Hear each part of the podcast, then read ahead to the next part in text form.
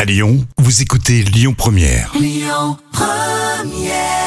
c'était Christophe Willem avec PS Je t'aime sur euh, Lyon Première. Bonne fin de matinée. On retrouve l'instant culture et puis tout à l'heure on écoute Phil Collins.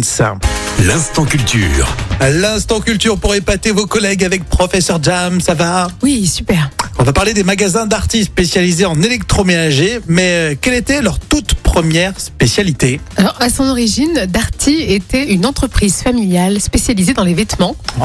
Il y avait trois magasins. Et c'est en rachetant un commerce d'électroménager à Porte de Montreuil à côté d'un de ces magasins Mhm. euh, pour y vendre des vêtements que Darty euh, se voit opposer un refus de modification de bail. Et donc l'entreprise a dû se mettre d'accord pour vendre que de l'électroménager. J'adore, c'est rigolo.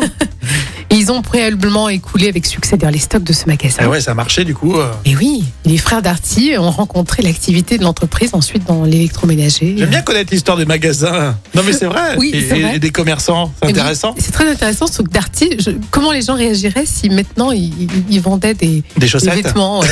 ça, ça ferait bizarre d'aller Le chez con- Darty. C'est le pour- contrat de confiance. hein. Oui. Après, peu importe ce qu'ils te vendent. hein. Ah, c'est ça la formule du succès. Allez, Phil Collins, tout de suite sur euh, Lyon Première et les infos juste après avec Amaury Maigret. Écoutez votre radio Lyon Première en direct sur l'application Lyon Première, lyonpremière.fr et bien sûr à Lyon sur 90.2 FM et en DAB+.